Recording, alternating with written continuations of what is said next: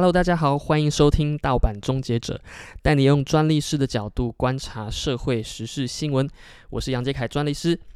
那今天这一集呢，想要跟各位聊一聊有关于舞蹈、跳舞这件呢事情，对我来讲，它是一个。呃，很经常发生的事情，因为我从事跳舞这个运动已经大概有十年左右了。我从高中一直到现在都一直在继续的跳舞。那认识我人的人也知道呢，呃，我跳舞的时候会进入一个呃忘我圈的状态，就是如果音乐是非常我喜欢的话，我就会进入很腔，然后呢就会很投入。那在这个投入的过程当中呢，就会。发挥很多的创意，去展现肢体以及你的情感。那跳舞这件事情本来就是一个很主观的呃运动，就是它可能带有一点点艺术，带有一点点呃创意，带有一点点你个人思想的情绪在里面。那所以呢，呃，著作权法这件事，这个法律呢，它其实也是有保护舞蹈著作的。那好，呃。但是怎么保护呢？而且它在这个社会上的运用到底又是怎么样一个情况？那么今天呢，透过焦糖哥哥这个新闻呢，我们可以知道说，在台湾，呃，舞蹈著作到底是怎么样被法院所看待的？那整个事件是这样子啊，就是陈嘉行，也就是焦糖哥哥，他在二零零七年的时候开始用 Momo 呃亲子台扮演的这个焦糖哥哥来作为他的。呃，艺人的形象，他的对外的形象，然后去教导小朋友有一些跳舞的动作啦，或者是一些呃幼教的一些知识等等的。那直到呢，他在二零一四年离开了某某亲子台之后，呃，他就要用自己的名义去呃招揽一些呃够合作的机会啊，或者是工作的机会。那后续呢，因为这个某某其实就非常的。呃，反弹，因为他继续的使用焦糖哥哥的名称去对外招揽一些生意跟合作或者是表演的商演的机会。那于是呢，这个默默呢就对焦糖哥哥，就是陈嘉行提出了这个商标权的诉讼。那商标权的诉讼是怎么回事呢？我们先稍微带一下，就是说，呃，默默他其实是拥有这个商标“焦糖哥哥”这四个字的，所以呢，这个默默呢。公司就对焦糖哥哥提出了这个法律诉讼。那好啦，那这个是商标的事件。那在此之外呢，焦糖哥哥其实他在某一场商演之下呢，他用到了某某电视台其中的一些舞蹈，也就是他把某某电视台曾经播出的这个表演这个舞蹈的内容，他拿来当做商演的内容的一部分。那某某公司非我非常不高兴了，他就分别向陈嘉行以及委托陈嘉行表演的这间公司提起了著作权的诉讼，也就是他一次告了两个人，一个是那间公司委托陈嘉行来表演的那间公司，那另外一个呢就是陈嘉行本人。那某某公司向陈嘉行以及这个 A 这间公司，它其实叫做唱戏公司，呃，分别提告之后呢，某某是取得了胜诉。是在著作权这方面是取得胜诉的，那这边就被法院认定说，哎，这整个舞蹈啊，还有这些动作啊，呃，还有这些使用的音乐，它整个是有受著作权法所保护的，所以是某某胜诉。那在商标方面呢，因为陈嘉行他在这个诉讼的阶段过程当中，他其实有去提一个称作废纸的。呃，手段就是说，把这个陌陌公司所注册的焦糖哥哥给废掉。那这个细节呢，我们就在这边先不多说。这可以是说，呃，这整个商标的诉讼其实是陈嘉行获胜的。OK，我们回过头来看一下舞蹈著作到底是怎么被法院判定说它是有侵权的。好，那呃，首先我们来判断侵权之前，我们要先看一下，说啊，到底什么样的要件达成之后呢，才可以被法院判定说，哦，你这个舞蹈的编排是受著作权法所保护的。那其实这个地方很有意思了，因为其实世界各地啊，针对舞蹈的侵权事件它并不多。哦，这个我这个我其实在呃之前有有一个朋友，他是这个台北 Swing。啊，台北 Switch，它是一个摇摆舞的呃团体，那他有时候呃他有邀请我去跟他们做一个演讲，就是讨论说呃什么样的情况之下呢是可以受著作权法所保护的，那什么样的情况是可以稍微呃致敬一下一些舞步，那这个地方我就呃可以稍微用口头的方式讲一下，因为。整个演讲其实是有大概三个小时，然后两个小时。那如果有兴趣的话呢，可以到 Facebook 搜寻 Taipei Switch。那里面呢，它有把我们的这个演讲上传。那如果有兴趣的同学呢，或或是朋友，你可以去在上面找到这个影这一整段的影片。好，那所以刚刚讲了，我我们要讨论著作权。呃，是不是保护著作权法？是不是保护舞蹈这件事情？要先回过头来看一下舞蹈的本质。那舞蹈是什么呢？它其实是动作。那动作可能还不够，那它是一连串的动作。也就是说，你在跳舞的时候，你不会只做一个动作。OK，你你可能还有音乐，那音乐那是另外一部分嘛。你跳舞的时候如果没有音乐，当然是也可以跳啦，只是说会变得很无聊。那我们单纯就动作这上面的呃元素来看，你如果跳我们讲 locking 好了，如果你跳一个 muscle man 或者是 Scooby Doo，你就是有一些动作的组合。那这些动作的组合。是不是能够被著作权法所保护的？这个地方，我先想要跟各位分享一下，说，呃，跳舞这件事情本来它就是一个分享，也就是说，我今天，你你这样反过来想哈，如果我跳一这个跳一一小段动作，那发明这段动作的人，或者说创作出这段动作的人，如果他能够有一个权利来告你的时候，那会发生非常可怕的事情，因为呃，任何人都不能透过。舞蹈来分享，只有那一位创始者能够跳这段这个动作，这一连串的动作。所以这一连串的动作，它到底是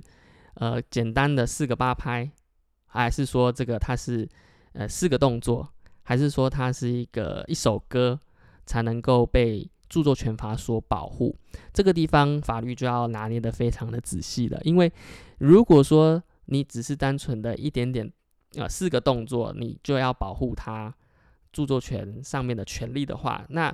著作权法我们知道说，它其实是创作人生呃存续期间，应该是说他活着的时间，他有著作权的权利之外呢，他死后七十年或者是五十年，因为各个国家不一样，他也有这个权利。也就是说，你死后你的继承人是能够呃拿这个著作权去告其他人的。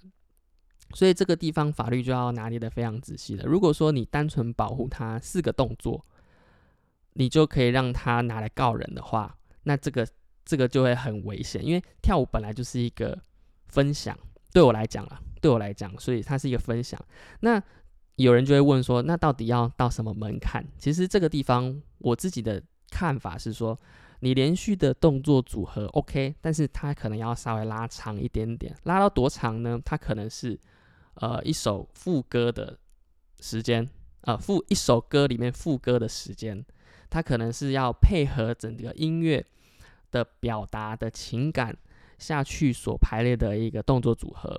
这时候呢，这一连串的动作，我才我我认为它才符合法律所规定的这样子一个门槛。也就是说，呃，我们打个比方，可能像是 Michael Jackson 的《Beat It》的这个。副歌的部分的前，或者是整个歌曲的部分，那这一段的舞蹈编排，还有这个队形的安排，整个这样子框列起来，我才觉得说，呃，法律应该是在这个地方它才发挥一个作用，说，哦，你不能说这个 Timberlake 他呃没有经过这个 Michael Jackson 的同意，他就去跳这段舞，那这个我会觉得是比较合理啦，因为如果说你今天只是一个突然爆红的动作，像是 Salido 的呃 Watch Me Nay Nay。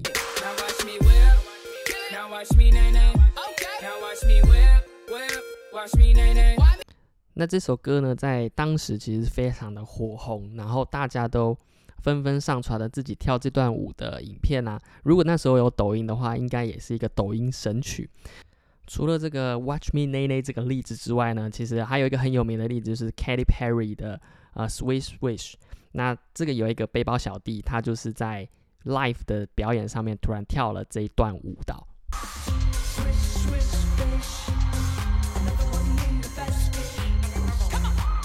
因为碍于那个 podcast 只有语音的呈现，那我稍微用口头说明一下，他到底跳了什么东西。就是他左右手呃前后交叉摇摆，左右摇晃，然后屁股呢朝着这个手摇摆的反方向去做扭动。那这个动作呢，当时也非常的火候，然后大家都开始在学它。那如果呢，这个这些动作被这些创作人所保护起来，也应该是说，法律如果赋予他们是只有他们能够用这些动作的话，那其实，呃，在这个社会上，它其实减少了非常多影片的产生，或者是更多很有创意的艺术短片的产生。那这个对整体的呃文化来讲，其实并不是很好的一个现象。如果说呃法院赋予他们权利去能够告人，然后去阻止其他人。做这件事情的话，那就是刚刚前面所讲的，会有这样子的很严重的，就是文化传播啊，或者是这些创意发想被限制的状况产生。所以呢，在法律要保护舞蹈这件事情上面，就要特别注意了。就是呃，我们稍微讲一下，呃，在台湾法律有没有定义说舞蹈著作是什么样的情况？呃，这边在智慧财产权，它有做一个解释，就是说。如果身体动作所表现的著作，呃，动作的设计跟编排整体表达了思想情感，具有一定程度的创作高度，那它就可以被法律所保护。那这边有好几个模糊的概念。首先，呃，最明显的就是创作的高度到底是什么？呃，应该是说它是有一点东西。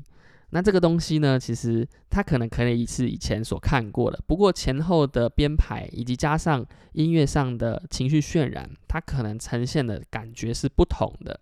呃，我们打个比方，假设你今天用云门舞集的舞蹈来跳这个重金属的音乐，那可能是非常不搭的。那或者是说你稍微改动一下，它呈现了不一样的感觉。你不能说它完全是一样的东西，它它可能在创作上面有增加的不同的呃形式的呈现，而跟原本五集所呈现的样子是完全不同的。这时候呃，如果要来判断侵权的话，其实还是有一点点难度的。呃，这个地方因为当然没有发生过这样的事情，所以我先用这个很极端的例子来跟各位解释，跳舞这件事情本来就是它还是要有。音乐还是要有一些情感成分在里面的，所以呃，整个这个定义呢，它其实除了创作高度之外，你的动作编排啊、思想的情感啊、呃内容啊，这个都会被一并考虑进去的。那么这边再打一个比方，就是常常大家会问说，呃，某间工作室所编排的某一首歌的舞蹈。就是说，他工作室啊，他很有名，然后他会把一些呃流行歌曲来做舞蹈的编排，然后拍成影片，在网络上跟大家分享。那很有名的就是那个 One Million，就是在韩国很有名的一间啊流行舞蹈工作室，他专门拜在这个帮艺人编排一些舞蹈歌曲。那很多情况就是。高中生啊，大学生啊，在迎新宿营啊，或者是在营队啊，一些活动场合的时候，就会去看这些很有名的流行歌曲。那这些流行歌曲，他想要跳这个流行歌曲，他就会去找网络上有没有人编过。好，这时候呢，就会找到一些啊，就是譬如说 One Million 他的歌曲。那这时候呢，他如果全部照抄了这整整首歌的舞蹈编排，那很很明显的，他就是侵权了。因为他把整首歌的舞蹈动作全部都抄下来了，他没有经过原舞蹈创作人的同意就进行使用，然后而且还进行教学，他很可能就已经侵害了这个原创作人的权利。那这时候，呃，当然如果他要跨海提告是比较困难的。那除此之外呢，他可能侵害到舞蹈著作之外呢，他可能也侵害了的这个音乐的权利。这个音乐创作人，他当然本身音乐是有著作权的，大概大家都知道。那他可能拷贝下来，那就是错犯了这个重置的这个行为。那那个重置行为之外呢，他还播播这个歌曲啊，播给大家听，然后一起来教这个舞蹈，那他可能有这个实践的这个公开播送的行为，那种种之下呢，其实光是呃。把歌曲下载下来，然后看了别人的舞蹈，学了别人的舞蹈啊，然后又播出来啊，然后又或许搞不好他又要收钱，这件事情就会呃涉及到很多的法律行为，那这边就是比较危险的地方。那大家就会问说，那如果我只抄一点点，我只抄他副歌的这一段呃舞蹈的编排，那这个地方真的就要由这个法律来法官来判断了，因为每个事件。的情况都完全不太一样。假设他的这个动作，他是用在别的音乐，那呈现了不同的感觉。那或许这个地方大家会说，啊，那你这个还是抄别人的，没有错。但是法律刚刚讲的，要不要保护这样子的动作，这个就是呃两方面的论点了。其实呃这个第一题啊，舞蹈这个议题真的是非常有趣，因为对我来讲，刚刚有讲了，就是舞蹈这件事情本来就是在一个分享，就是。呃，像我们跳街舞的人很喜欢 solo，那大家一起在一个地方 circle，然后跳舞。那这时候呢，如果你很喜欢对方的动作，那你要学对方的动作，还要经过对方同意的话，这时候会变得很奇怪。就是说，如果你跳我的动作超招，你就侵害我的著作权的话，这时候我是不是上去按铃申告，就来告你呢？这个很奇怪，因为虽然是说大家会。呃，会觉得说抄别人的招，这个不一定是好的。像 B boy 他们也会有一些呃不喜欢被抄招的这样子的情况，但是他们也不会上法院去告他，而是一个名誉的问题。因为很多呃，其实不管是跳舞的人或者是艺术创作者，他们也没有真的要去告人取得授权金或者是这个赔偿金，他们要的是一个声誉，一个名誉。所以呢。呃，如果说跳舞这件事情也是这样子的角度来讲的话，其实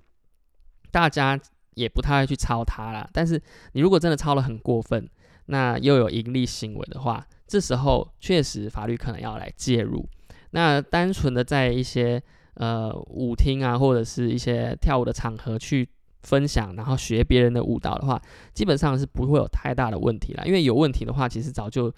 这个法律早就没有什么用途了，因为。太夸张了，就是会变得世界大乱了。跳舞的人都不能跳别人的动作了，那很奇怪。所以呢，在有一些其他国家，它有特别限制，像美国，它有特别限制说，呃，你在舞厅所跳的这些舞蹈，呃，你不能去对这些跳舞的人去主张，就有点像我们在公园跳舞的这些阿公阿妈或者是阿姨，他啊叔叔他们跳的这些舞蹈啊。呃，如果你要对他们去主张跳舞的一些权利的话，可能也有一些问题，因为其实他对整个社会，它是一个比较呃健康的跳舞的行为，就是这个跳舞本身就是一个很健康的东西，所以法律如果介入太多的话，就会造造成另外一方面的影响啦。那这边还有另外一个例子，我这边有写到，就是说，如果是 judge judge solo，